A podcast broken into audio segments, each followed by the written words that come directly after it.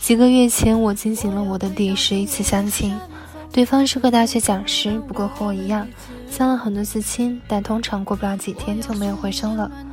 我今年其实才二十四岁，外企白领，待遇不错，每个月除了买买买，还能余下不少钱。凭靠我自己可以拧开行李箱未提得动，安全感充沛的不得了。相处的朋友恨不得尊我一声许哥，要不是爸妈催的，实在是没有办法，我也不会来参加这种无聊的活动。既然一个人都可以过得很好，又何必要闯入一个素不相识的人的生活呢？见面那天，我连妆都没有化，随手掏了件旧衣服，素面朝天的就跑到约好的西餐厅去了。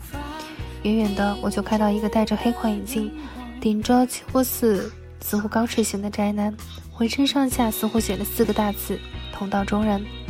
我憋着笑给他打招呼：“你好，我是徐一。”他笑了笑：“你好，我是苏之远。”原来齐了，那就点菜吧。但菜单一上来，我又陷入了犹豫之中。倒不是因为我有选择恐惧症，而是因为真的太贵了。一道法式鹅肝卖八百，我可以理解；两千元的红酒牛排也不是没有吃过。可一听可乐卖八十。这不是显然把人往死里宰吗？苏先生似乎看到了我的迟疑，悄悄地问我：“你是不是也感觉到这边贵？”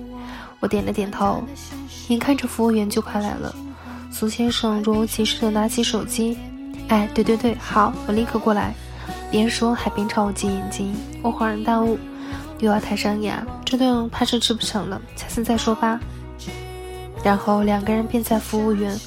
怨念的目光下，镇定自若地走出了西餐厅。出去之后，我和苏先生感叹：服务员一定很悔恨自己没有提前一步赶到。说话间，他指了指对街的一家火锅店，说：“去吃这个吧。”不得不说，苏先生是一个很优秀的饭搭子。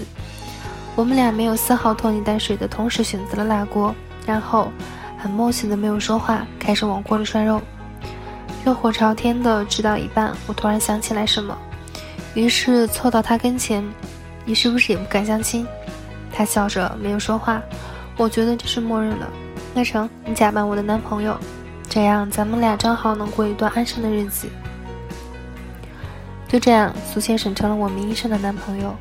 在确定这段表面情侣关系之前，我们约法三章：第一，绝对不干涉对方的生活；第二，在双方家长问起来的时候，要帮忙圆谎。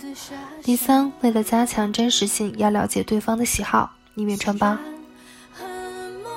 后来有一次同学聚会，几个球友不知道从哪听说了我交了男朋友，嚷嚷着让我把男朋友带过来给他们长长眼。我实在扭不过他们，只得把这件事给苏先生说了。他想了想，去呗，不然他们以为你是编的呢。聚会那天，我早早的化了妆。精心打扮了一番，是前所未有的认真。穿了些前几天刚买的新衣服，在饭店门口等了一会儿，却迟迟没有见到苏先生的身影。同去的同学问我：“你男朋友是不是有事没有来？”我只得尴尬的笑了笑，心里嘀咕：“这小子该不会放我鸽子吧？”正在我想的期间，突然他出现了。苏先生开着车来，他穿着一身休闲西装，戴着一副金丝眼镜，身材硕长，倒颇有些禁欲型男神的意思。他冲着大家笑了笑，不好意思，刚下课路上又堵了，所以来来晚些。我偷偷问他：“你今天怎么这么帅？”他说：“我平时去上课的时候就这样啊。”我刚想怼他，想到我在他面前也灰头土脸，只能默默闭了嘴。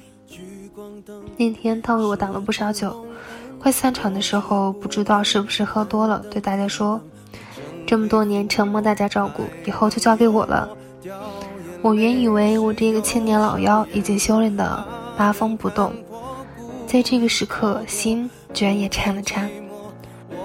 苏先生真正走进我的生活，其实还是一场意外。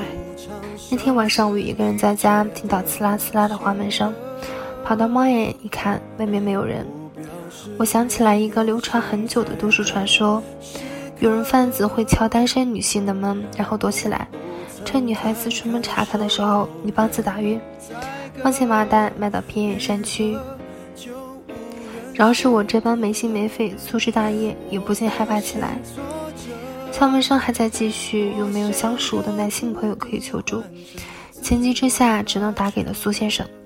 苏先生来的很快，大概过了二十分钟，他就发微信：“我已经到了，开门吧。”我打开门，才看到他手里抱着一只弱小的小猫。